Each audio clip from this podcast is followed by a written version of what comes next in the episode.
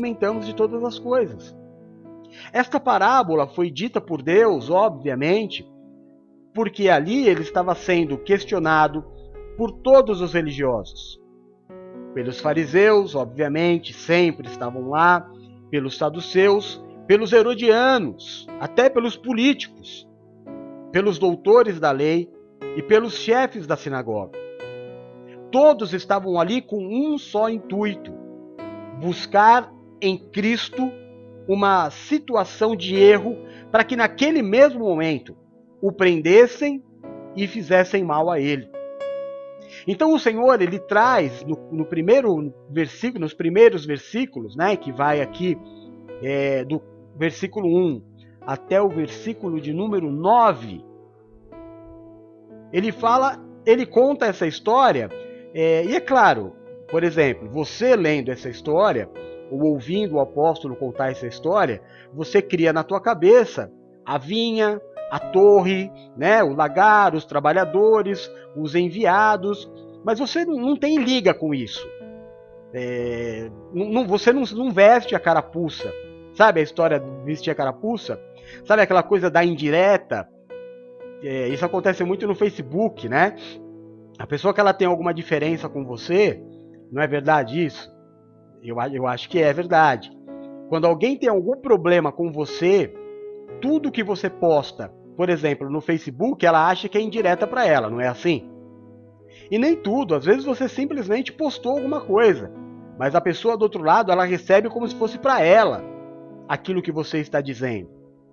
Então, nós lendo esta passagem, é só uma história, nós precisamos buscar o um entendimento. Mas para quem Jesus estava falando, eles entenderam 100% da mensagem. A carapuça serviu exatamente na cabeça deles. E aí, olha como é que continua. O versículo 10: é, Ainda não lestes esta escritura? A pedra que os edificadores rejeitaram se tornou a mais importante. E isso foi feito pelo Senhor, é coisa maravilhosa aos nossos olhos. E buscavam prendê-lo, mas temiam a multidão. Agora presta atenção, ó, porque entendiam que contra eles dizia esta parábola.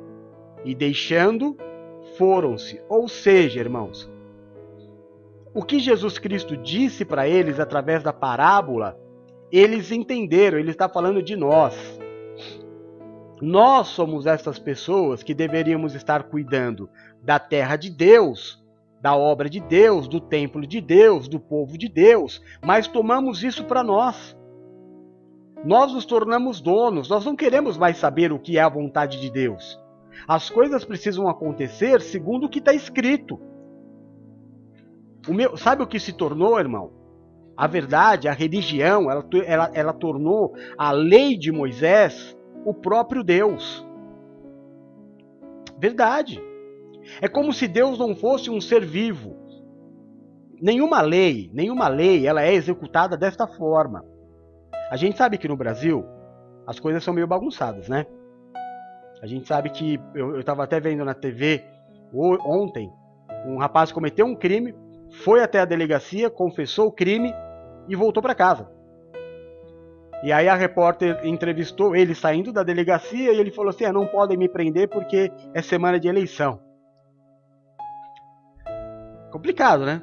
Então você pode fazer qualquer coisa esses dias, porque em época de eleição você não pode ser preso. São as brechas da lei. É assim. Mas toda lei é assim. Se você comete um crime, é, seja lá qual for, você vai a julgamento, não é assim? Ali no julgamento, você vai ter um advogado a teu favor, vai ter um advogado contra você e vai ter um juiz. O teu advogado vai pegar a lei que você infringiu e vai tentar provar para o juiz que você não infringiu aquela lei. E o outro advogado vai tentar provar ao juiz que você infringiu aquela lei. E o juiz vai tomar a decisão. Então nenhuma lei ela é simplesmente usada, como os religiosos faziam. Adulterou, pedra morte, crucificação. Está entendendo como é? Deus já não tinha mais parte. Somos filhos de Moisés. Nosso pai Moisés. aquele que nos deixou a lei. A lei é tudo. A lei é a vontade de Deus. Não, a lei é a base, a base para se servir a um Deus vivo. Deus que se apresentava constantemente para Abraão, que aliás Abraão no Antigo Testamento era tido como amigo de Deus. Moisés que subia no monte e tratava diretamente com Deus. As leis foram explicadas para Moisés. Irmãos, você sabe, obviamente, eu não estou aqui para falar coisas óbvias, mas Moisés não subiu um monte e Deus jogou na, na, na pedra os mandamentos e falou: desce. Lógico que não. Deus colocou os mandamentos, Deus deu as leis a Moisés, explicou a cada uma delas, por isso Moisés passou tanto tempo lá em cima. Então Moisés desceu, não só com as escrituras, mas também com o significado de cada uma delas. Porque até os dias de hoje a Bíblia precisa ser interpretada, como toda e qualquer lei precisa ser interpretada. Amém? E era isso que o Senhor Jesus disse para eles. Esta parábola jogou na cara deles que eles eram ladrões, que eles estavam tomando posse de uma terra que não pertencia, que eles estavam tomando decisões, que eles estavam julgando pessoas, que eles estavam fazendo coisas que não, não eles não tinham essa autonomia. Eles deveriam continuar buscando a Deus. Eles transformaram a casa de Deus. É claro que Deus sabia todas as coisas, irmão. Quando, quando Davi quis construir o templo para Deus, Deus disse para ele: não precisa. Porque Deus sabia que sabe o que ia acontecer? Lá na frente, por saber, por Deus ser onisciente, Deus sabia que o, a boa ideia é, de, de Davi a, a ideia de amor de Davi em dar para Deus um presente, um templo, um lugar maravilhoso, digno de Deus, ia fazer com que pessoas más transformassem aquilo em algo ruim, como acontece nos dias de hoje. Você não pode dizer que a igreja ou que os ministérios sejam coisas ruins. Obviamente que não. Mas aqueles que se apoderam, aqueles que, que se tornam donos, donos de vidas, donos da, da, da ordem, da visão que Deus me deu, daqueles que dentro do ministério manda prender e manda soltar, aqueles que julgam sem opção. Eu estava lendo uma matéria, é, enquanto eu estava procurando né, muitos estudos, para fazer, obviamente, a administração desse, desse culto, uma pessoa fez uma pergunta: o que aconteceria na tua igreja se um jovem engravidasse uma outra jovem antes do casamento? E ali tinham muitas, muitas pessoas é, é, divergentes. Umas dizendo que deveria ser perdoada, outras acompanhadas, outras que deveriam ser expulsas, outras. Você entende? E não cabe nem a mim, nem a você, nem a quem leu, nem ao pastor é, é, julgar esta vida. Nós não somos os que julgam, nós somos os que tratamos. Nós somos o que amamos, porque aonde abundou o pecado, superabundou a graça de Deus. E o que aconteceu na religião de Israel é que o amor sumiu. A letra matou o amor e o discernimento. Porque junto com a letra veio o poder, que não era para o homem, o poder era de Deus.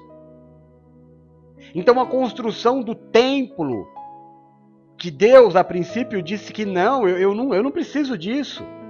Lá na frente, trouxe toda a, esta confusão e nas demais sinagogas que vieram depois, e nas demais igrejas até nos dias de hoje.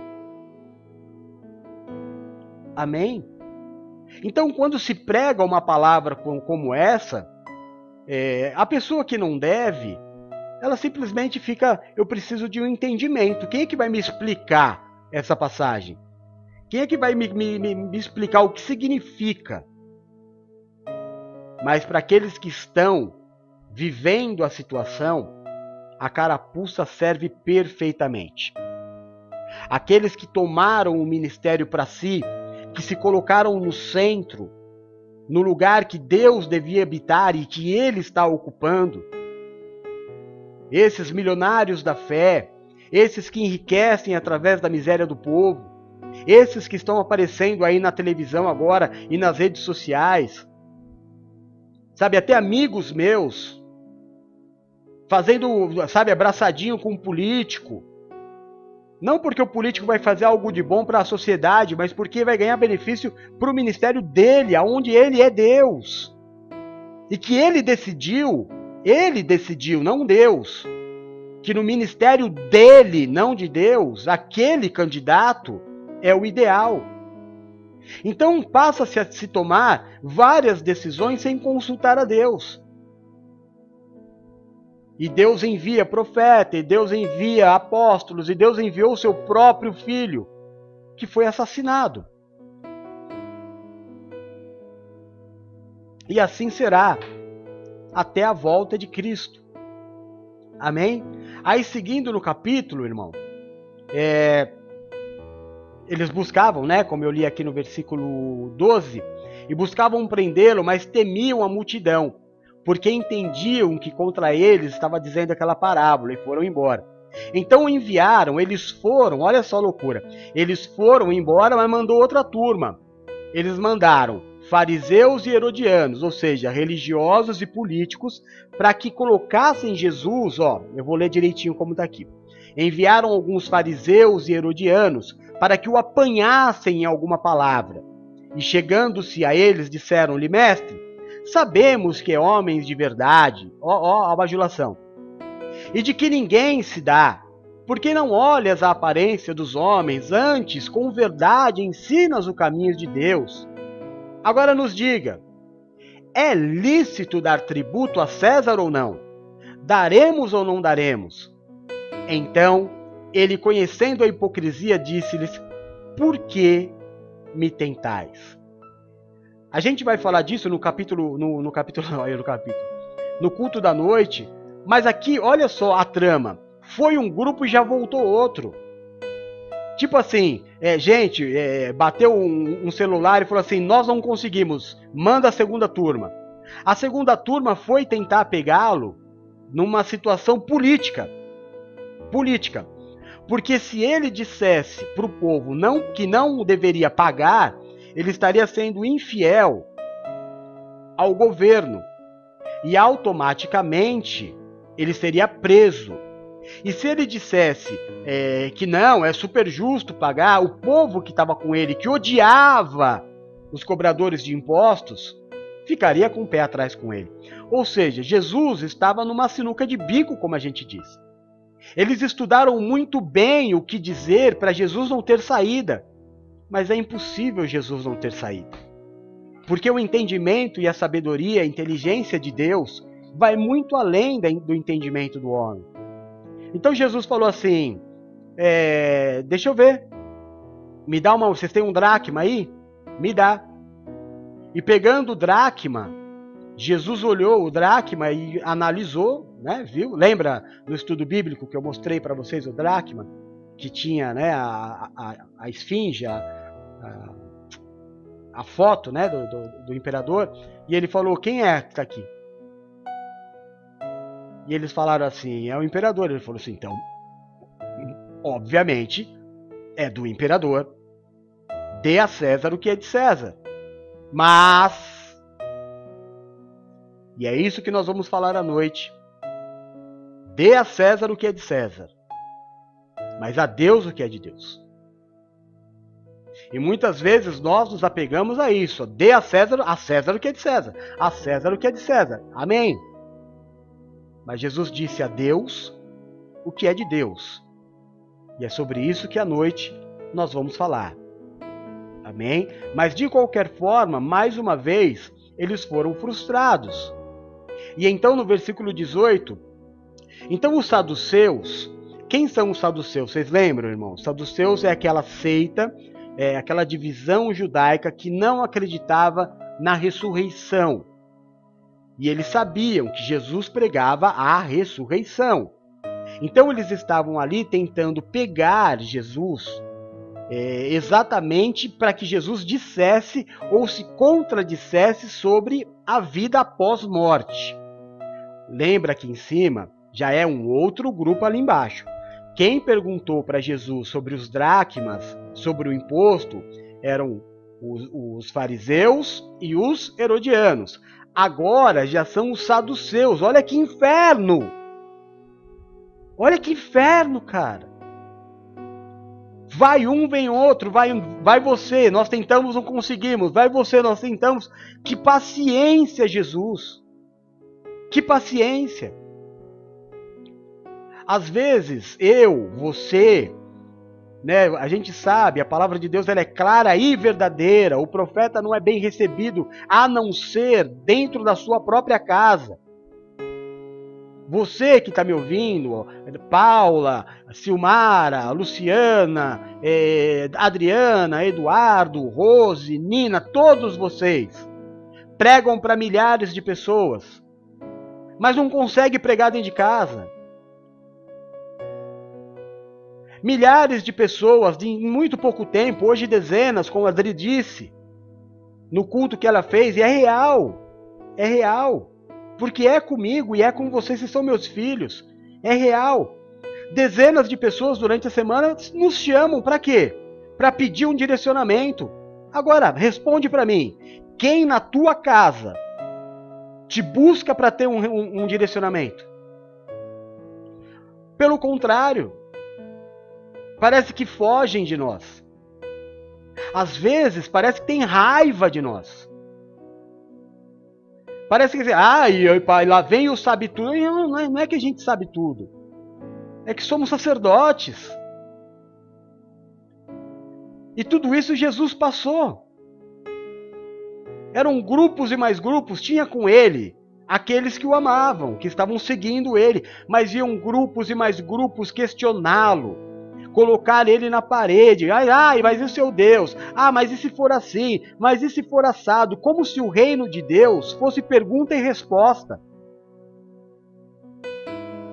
Como, sabe, um neófito, irmão? Você já passou por isso. Já deve ter passado. Uma pessoa que ela está se convertendo e ela começa, obviamente, pelo Antigo Testamento, porque não tem base você começar a ler a Bíblia do Novo Testamento. Não vai entender. Nada. Você tem que começar a entender a lei, por que, que veio Jesus e por que, que nós estamos na graça. Mas a pessoa começa a ler o Antigo Testamento, aí invariavelmente ela vai chegar para você, ela vai falar assim: Você acredita mesmo que o Mar Vermelho abriu? É uma dúvida. E aí você vai perder alguns minutos, algumas horas, talvez, depende da tua disposição naquele dia, né, em tratar com essa vida, em explicar para ela o poder de Deus de até abrir o Mar Vermelho. Mas que o apóstolo Paulo nos disse para não nos atentarmos a esse tipo de coisa, que não leva a lugar nenhum, perguntas e respostas não vai nos levar à fé. Ficar discutindo se o mar abriu ou não abriu, se a lua parou ou não parou, não vai mudar a história. Deus não vai deixar de ser Deus. Isso é fé. O que nós precisamos é pregar a Cristo, seguir andando. Mas as pessoas elas querem, elas acham que elas vão conseguir acreditar em Deus se nós respondermos todas as perguntas.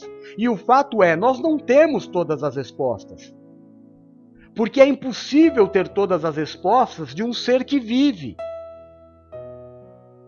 Amém? Então, dentro de casa, a gente não consegue ter. Dentro de casa, às vezes, para orar é uma luta para você. Verdade ou mentira?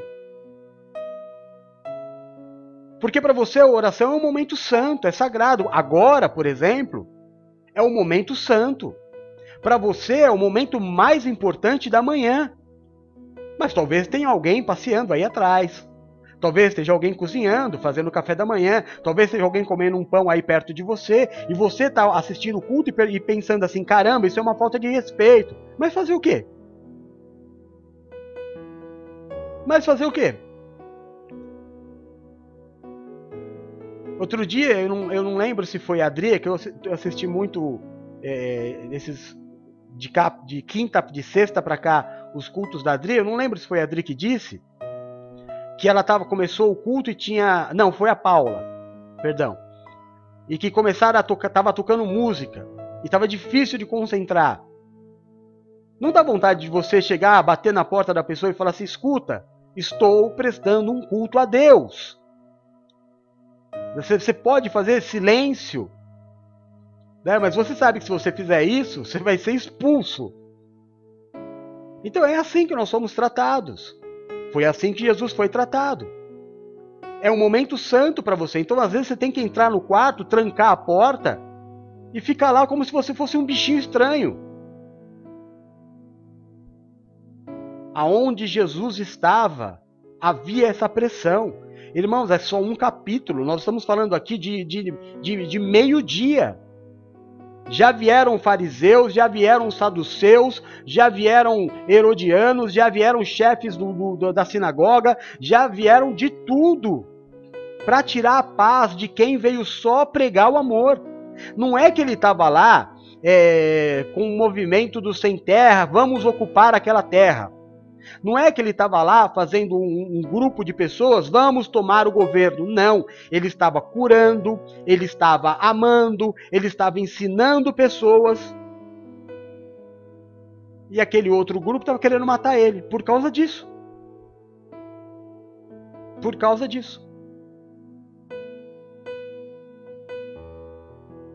Então, algumas respostas para as nossas vidas aparecem aqui no capítulo 12. Eu sei que às vezes entristece. Não é? Entristece. Às vezes você gostaria. Poxa, eu gostaria que o meu pai, ao invés de estar né, de, de, de tá lavando o quintal agora, tivesse comigo aqui. Poxa, que ele tivesse orgulho do, do, do, do filho dele, da filha dele. Não estou falando especificamente do meu, não, tá? Deve estar tá agora lendo o jornalzinho dele na casa dele. Sabe, mas você gostaria. Como você não gostaria, eh, por exemplo, eu, eu, eu, vou falar aqui a, a Paula, né? Olha eu, eu, acho eu acho lindo quando a Paula abre o culto dela para começar a ministrar, que os familiares dela começam tudo a entrar. E não, não é, e não é surpresa, e não é surpresa que ela faça o mesmo comigo porque ela tem para entregar. Porque quando a Paula entra para fazer o culto dela, e os familiares dela começam a entrar, e amém, glória a Deus, maravilhoso, e termina o culto e fala: tia, foi demais, mãe, foi maravilhoso, filha, foi. Isso dá para ela o que? Força para continuar. E invariavelmente, daqui a pouquinho, daqui 15 minutos eu estou acabando o culto, ela vai me chamar, ela vai falar: Pai, obrigado pela palavra, não queria que acabasse o que eu tento fazer com todos vocês. Porque é fundamental, a gente quer. Sabe, é o mais importante da nossa vida. A gente precisa de apoio, precisa de incentivo. E Jesus estava nesse dia de pressão total. Cara, gente vindo de todo lado, combinaram. Hoje nós vamos, hoje decidimos. Sabe os, os planos infalíveis que o Cebolinha faz para roubar o, o Sansão da Mônica? Se você lia Gibi da Mônica, acredito que sim, né? Todo mundo em um determinado momento já leu. Sabe os planos infalíveis? Cascão, hoje nós vamos roubar o, coelhinho da Mônica. O plano é infalível. Todos os planos eram infalíveis. Eles juntaram todos eles e falaram assim: ó, o plano é infalível. Vai um, se não der, vai o outro. Se não der, vai o. Vamos ganhar dele pelo cansaço. De tanto responder, uma hora ele vai se equivocar. E a hora que ele se equivocar, a gente prende ele. A ideia era essa. Vamos seguir aqui, ó, para você entender.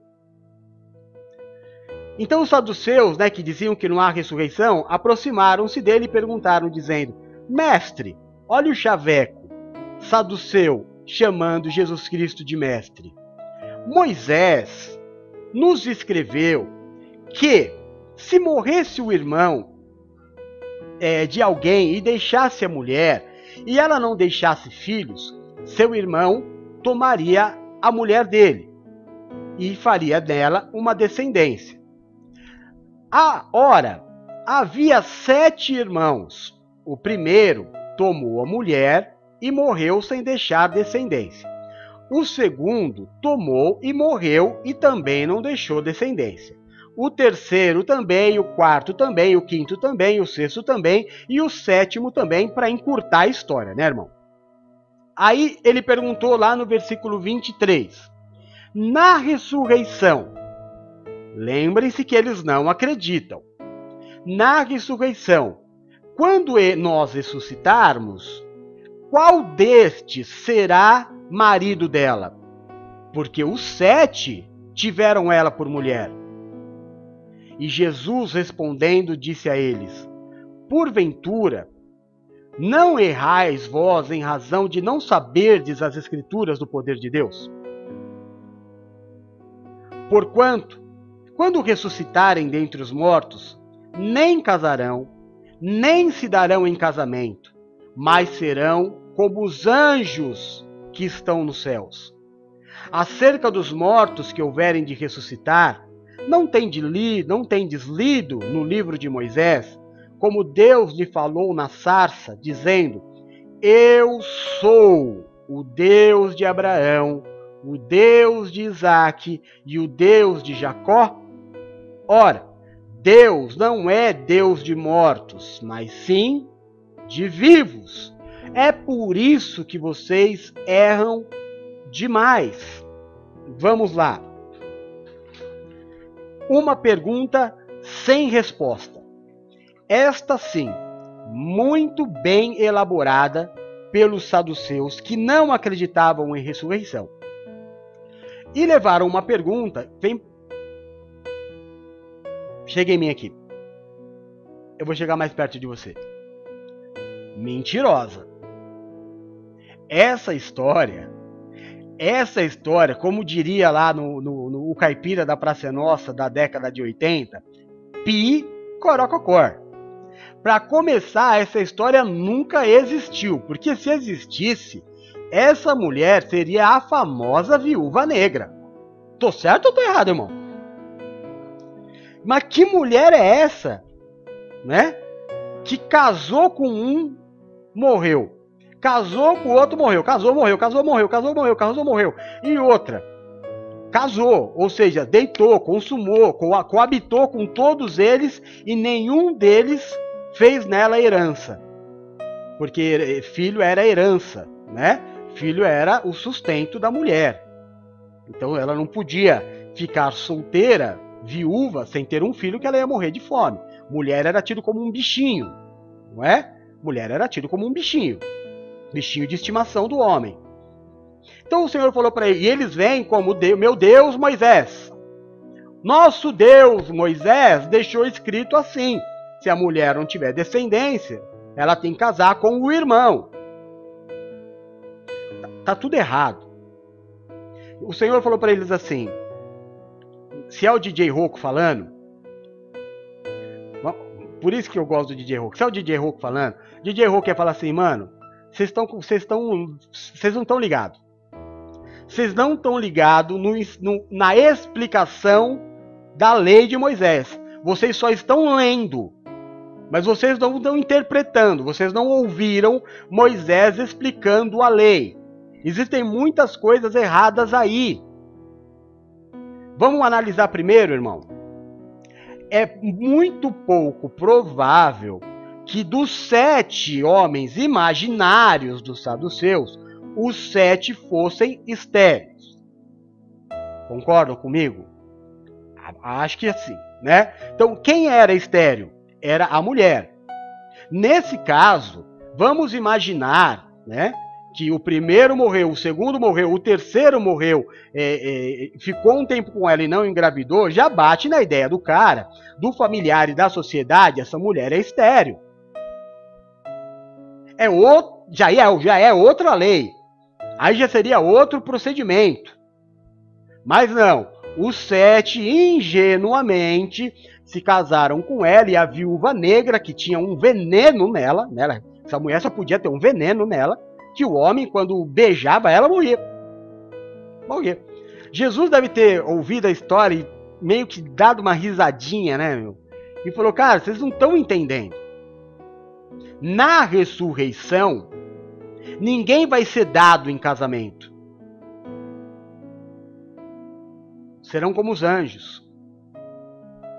Jesus, com essa resposta, ele quebra muitos, muitos conceitos religiosos, inclusive de hoje.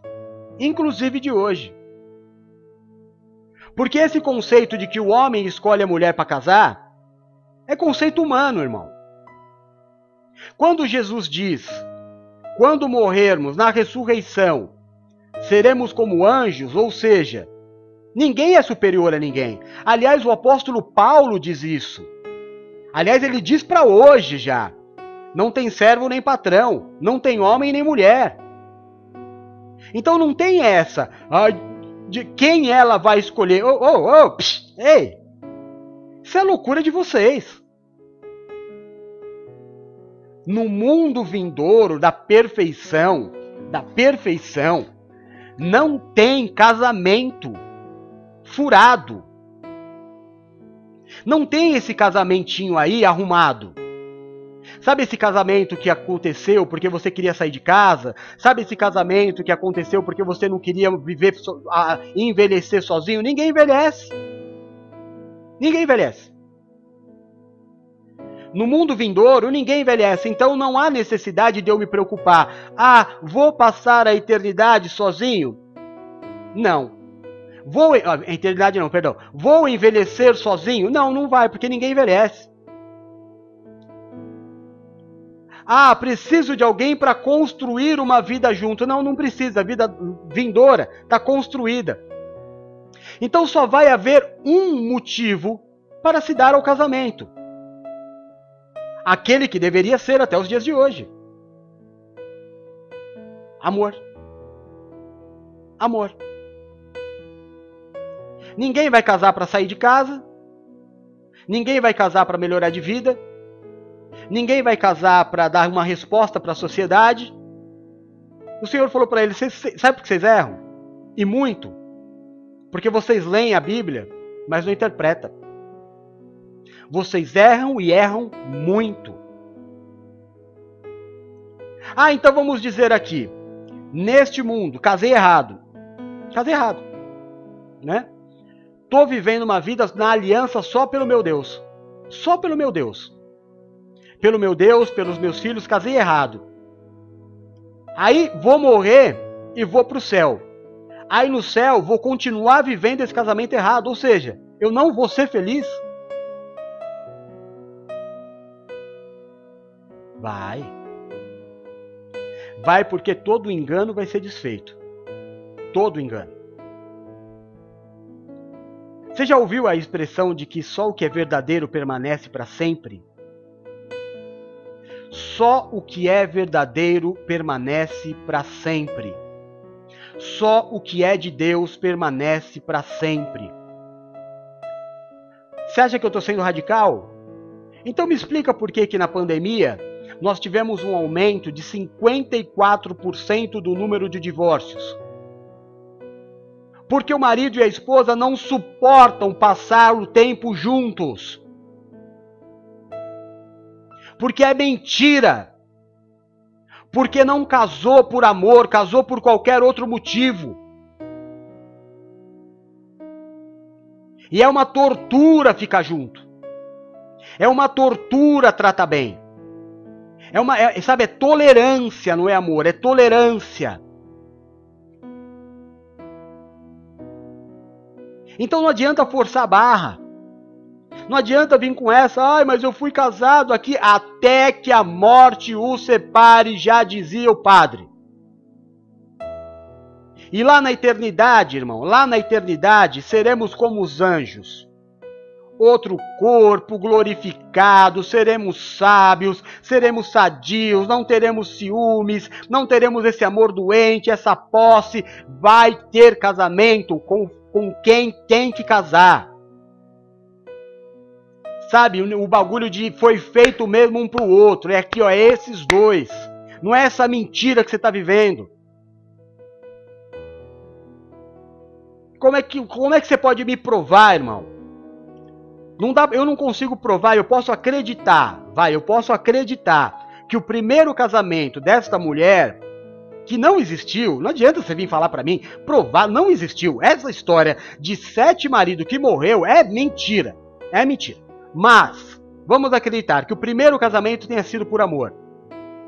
Então a mulher se apaixonou pelo homem, tipo José e Maria. Um casalzinho santo, abençoado, foram lá, viveram junto, o cara morreu. Aí veio o irmão. Qual é o laço afetivo que esta mulher tem com o irmão?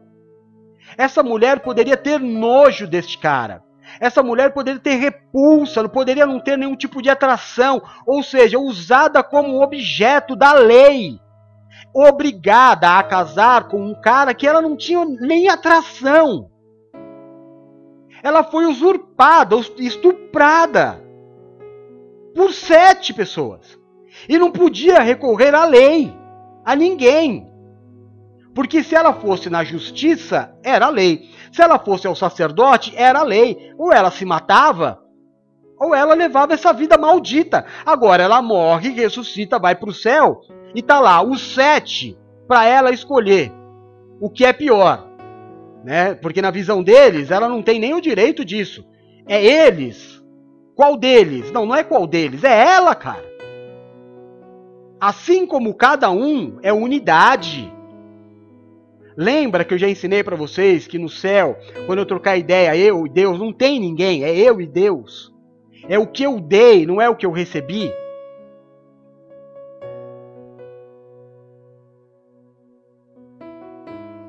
Então não dá para obrigar na eternidade, ah, porque eu fiz uma aliança na terra, no céu eu vou ficar com essa pessoa pro resto da eternidade. Não, óbvio que não.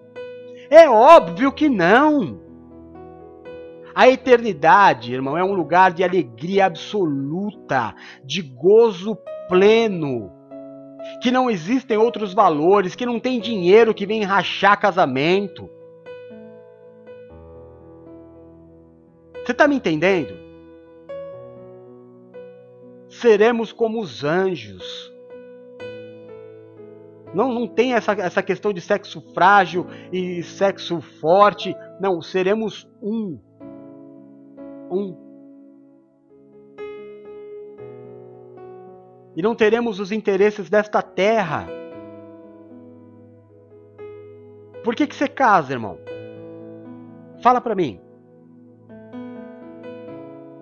Aliás, posso te melhorar a pergunta? Você me permite? Sem, sem, sem mimimi? Tem muitas pessoas que não separam pelo que conquistou. Porque por sentimento mesmo, que, que é o que vai contar no céu, porque no céu não tem, não tem o, o, o, os, os valores da terra. É outro, outro, outro é o, irmão, não dá para te explicar. Não tem divisão de bens no céu. Porque no céu tudo é de Deus. Você está me entendendo? Tem muita gente que, meu, eu, eu, por que, que eu não sou feliz?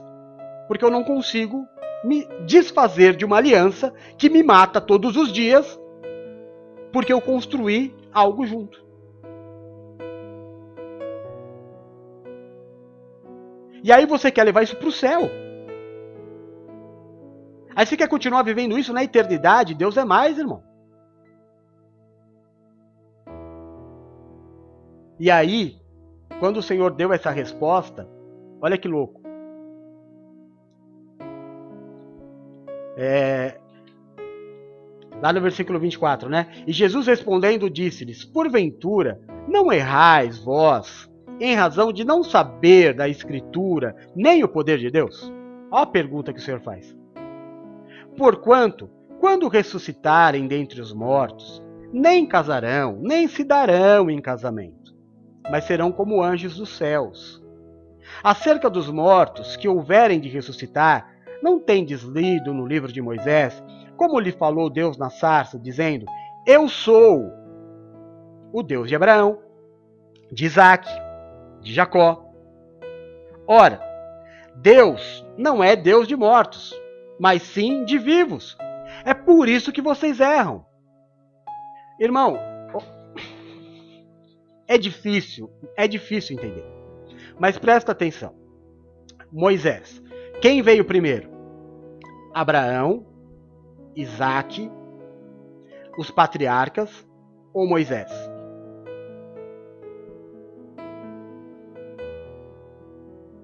É difícil. Quando Deus chega na sarça, na sarça, e diz para Moisés: Eu sou, não eu fui. Eu sou. Eu sou. Você está entendendo, apóstolo? Não é eu fui.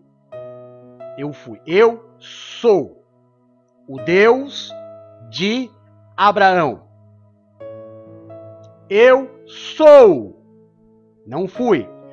Sou o Deus de Jacó. Eu sou. Não fui. Eu sou o Deus de José.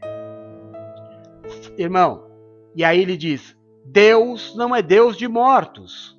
Deus é Deus de vivos.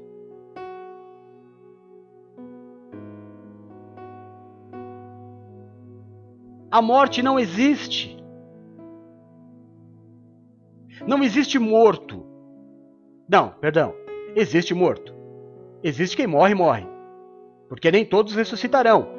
Mas quem ressuscitou está vivo. Está vivo, irmão. Presta atenção no apóstolo, por favor. Para você entender, você tem que entender a cabeça de Deus, que é impossível. Mas naquilo que ele está nos passando, entende. Moisés, eu sou o Deus de Abraão que está comigo. Está vivo. Não é que eu fui, ele está aqui, está vivo. Isaac, Jacó, José, está tudo aqui comigo. Eu sou o Deus, de, os Deus, o Deus deles, eles estão aqui, estão comigo, vivos. O, o grande erro são as pessoas, por exemplo, tratarem Jesus Cristo no passado. Ah, porque ele foi. Não, não foi, ele é. Está vivo. Jesus não é história, Jesus é vivo. Elias está vivo, apareceu no Novo Testamento. Moisés está vivo, apareceu no Novo Testamento junto com Jesus. Deus continua sendo Deus desses seres vivos. É uma passagem. Não existe. Não, existe. Quem não for salvo morreu, morreu. Morreu.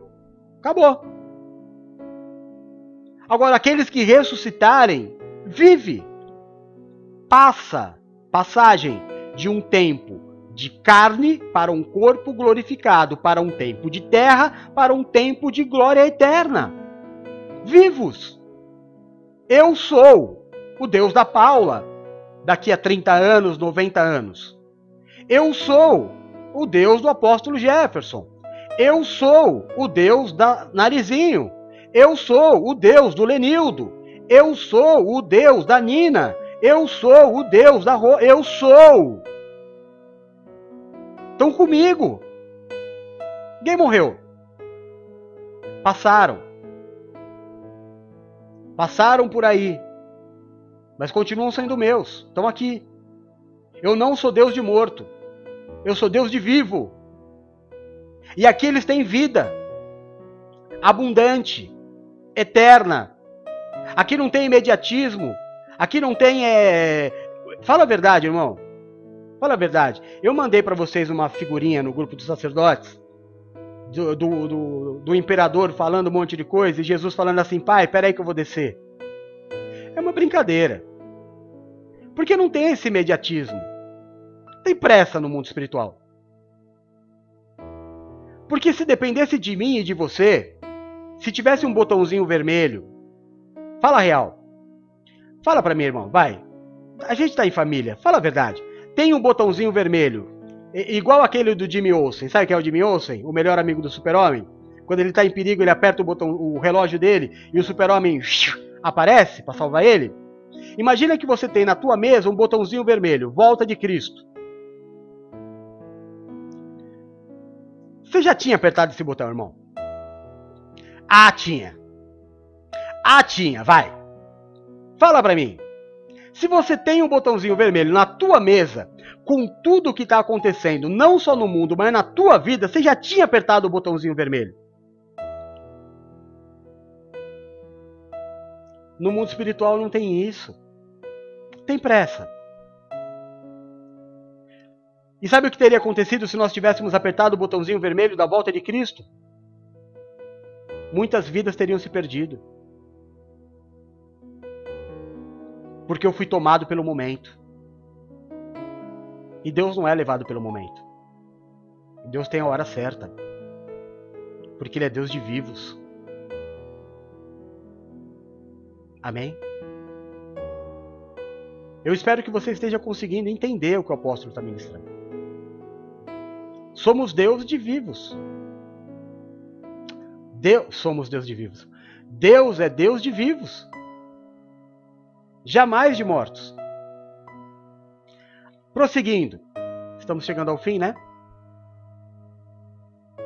Muito para mim passa muito rápido.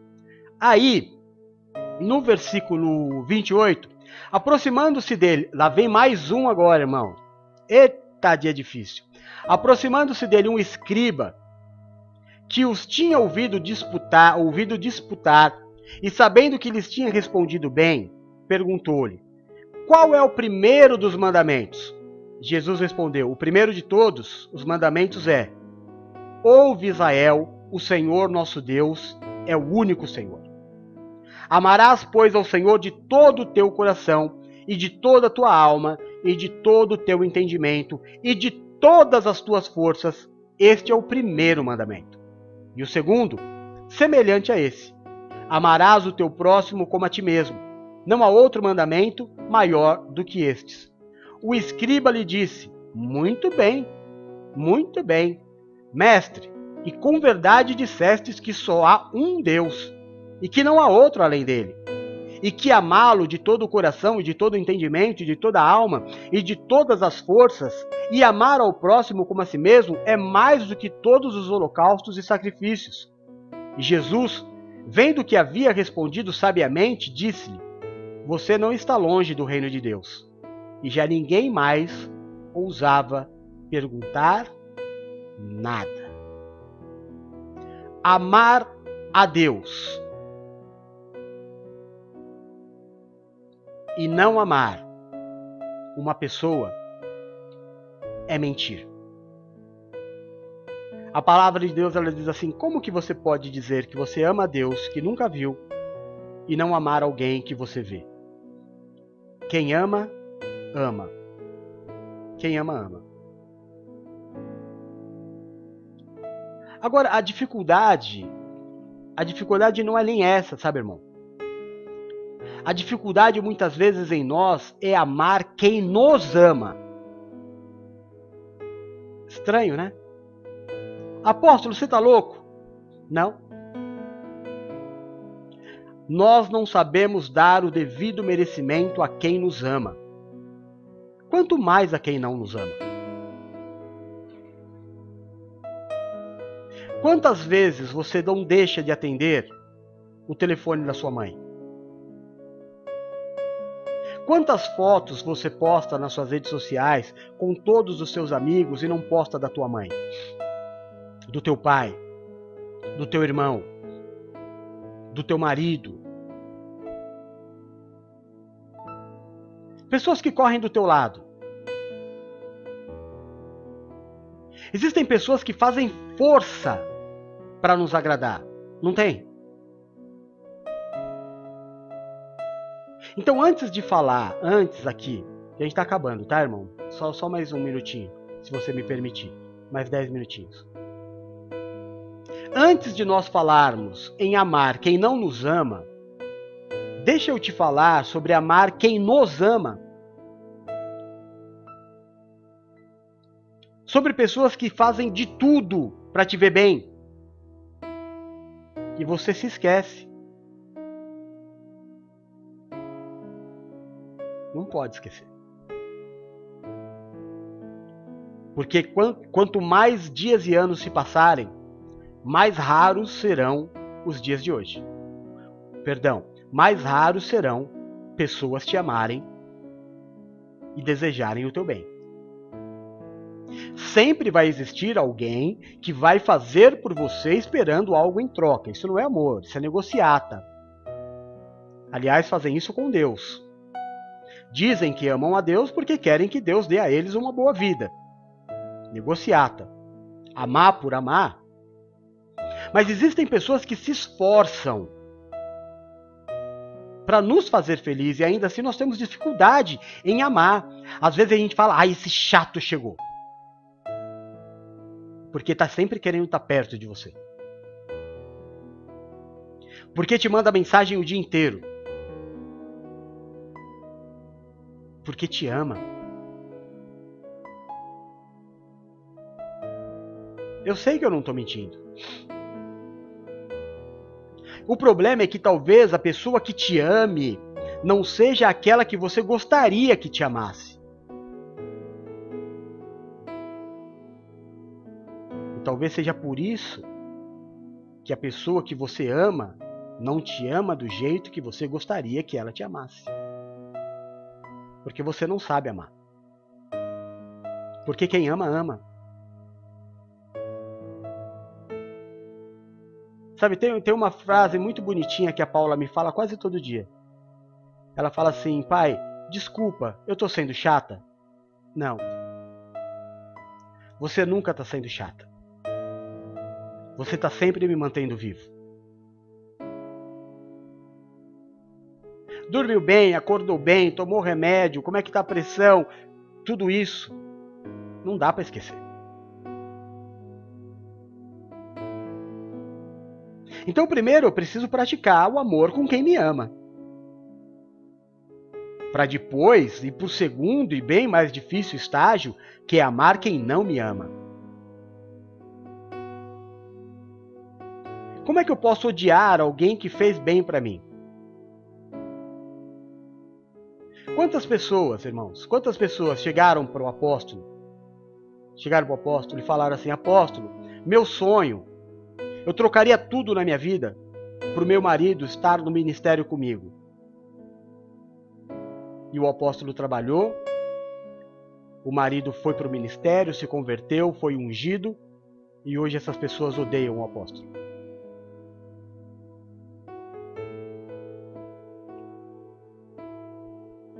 Eu lembro numa igreja, se eu não me engano, a igreja do Alan. Lembra o Alan? O Alan está sempre aparecendo, né, por aí que teve uma, uma, uma desavençazinha na igreja lá. E, e aí começaram a falar, não, porque o, o, o, bispo cobra muito, não, porque o bispo isso, o bispo aquilo. Aí um rapaz levantou e falou assim: vocês são hipócritas. Porque cada um de vocês, principalmente você, e apontou uma mulher que tinha levantado a mão, principalmente você, quando ele chegou aqui, você disse: esse aí é fruto de oração. Eu orei para esse bispo vir para cá e agora você está aí reclamando. Nós somos assim. Então, primeiro, primeiro, amar quem nos ama. Porque senão amar quem não me ama é impossível. Amar meu filho. Amar. Amar minha esposa. Amar meu marido amar meu pai, amar minha, meu, meu, minha mãe, meus irmãos, meus familiares. Sabe começar? Sabe a, a estratégia caracol? Começa de, do, do, mais perto para o mais distante. Não começa do ah, eu amo o, o cara lá na África que eu fui evangelizar. E o teu vizinho? E o teu primo? E o teu irmão? E esse irmãozinho aí que vive mandando mensagem para você? Irmão, você não tem ideia do número de pessoas que me bloqueiam por dia. Sabe por quê? Porque eu mando o link da oração. Se, se, eu mandasse link de piada, se eu mandasse o link de, de, de, de, de mulher de biquíni, se eu mandasse. Eu, eu seria o melhor amigo. Mas como eu chamo para abençoar, me bloqueia. Mas também assim, né? As pessoas que participam, elas mandam, ó, manda, manda o convite para esse meu familiar e vão mandando. E eu pego, claro, e vou mandando. E as pessoas recebem uma, duas, na terceira bloqueia. Ela bloqueia. E eu fico pensando assim: caramba, meu. O que, que eu fiz? A pessoa não me deu um oi, ela nem, ela nem sequer se deu o trabalho de falar assim: olha, muito obrigado, não, não professo a mesma, a mesma fé que você, mas só por você ter pensado em mim, obrigado, mas olha, não envia mais. Não, ela simplesmente bate o telefone na cara. Acontece comigo diariamente. Eu ponho o programa no ar, irmão. É, vocês estão vendo que eu estou colocando cada vez mais cedo, que é para dar tempo de mandar o link para todo mundo que me pede. Só que desse todo mundo que me pede, uma grande maioria me bloqueia. Só que aí vão aparecendo mais e vão bloqueando. E vai, sabe, dando uma certa indignação. Às vezes dá vontade de falar assim: eu não vou mandar mais. Por que eu vou mandar se o cara vai me tratar desse jeito? Porque eu preciso amar. Eu preciso continuar amando. Às vezes você tem uma vida de dedicação por alguém. E esse alguém simplesmente não vê que eu posso fazer? Às vezes tem alguém tendo uma vida de dedicação por você e você não está vendo. Então eu preciso começar, antes de amar quem não me ama, trabalhar bem o amar quem me ama, que aparentemente é mais fácil. Amém? E terminando o capítulo, versículo 35. E falando Jesus dizia ensinando no templo: Como dizem os escribas que Cristo é filho de Davi? O próprio Davi disse pelo Espírito Santo: O Senhor disse ao meu Senhor: Assenta-te à minha direita, até que eu ponha os teus inimigos por escabelo ou estrado dos teus pés. Pois se Davi mesmo lhe chama Senhor, como é filho de Davi? E a grande multidão ouvia de boa vontade. E ensinando-lhes, dizia-lhes: Guardai-vos dos escribas, que gostam de andar com vestes compridas e das saudações das praças, e das primeiras cadeiras das sinagogas, e dos primeiros assentos nas ceias, que devoram as casas da viúva, e isso com pretexto de largas orações, estes receberão grave condenação. Amém? Então, eu, já, eu sei que eu tinha outro dia falado sobre isso, sobre o conceito judeu. Nós não somos judeus, Jesus está aqui explicando isso. Eu sou antes do judaísmo. Ah, a salvação veio dos judeus. Amém. E chegou aqui no Brasil. Já Jesus, filho de Davi. Não o próprio Davi declarou Jesus como o Senhor dele. O Senhor, deixa eu vir mais para trás para você ver. O Senhor declarou ao meu Senhor que colocaria os meus inimigos debaixo dos meus pés. Jesus está muito acima do judaísmo, do, do, do, catolicismo, do cristianismo, de tudo que você pode imaginar. Jesus é Deus. Jesus é filho de Deus, não é filho de mais ninguém. Se você quiser dizer a raiz de Davi, cabe. Mas filho de Davi, o próprio Senhor Jesus ensinou dizendo não. E falou: toma cuidado com aqueles que estão ensinando isso. Porque só existe um Deus. E sou eu. E aí terminou o capítulo no versículo 41. E estando Jesus assentado de frente do gasofilácio, Observava a maneira como a multidão lançava dinheiro na arca do tesouro, e muitos ricos deitavam muito. Vindo, porém, uma viúva pobre, deitou duas pequenas moedas que valiam meio centavo. E chamando seus discípulos, disse-lhes: Em verdade vos digo, que esta pobre viúva deu muito mais do que todos os que deixaram dinheiro na arca. porque todos ali deram do que lhe sobrava, mas esta, da sua pobreza, deu tudo o que tinha, todo o seu sustento. Thank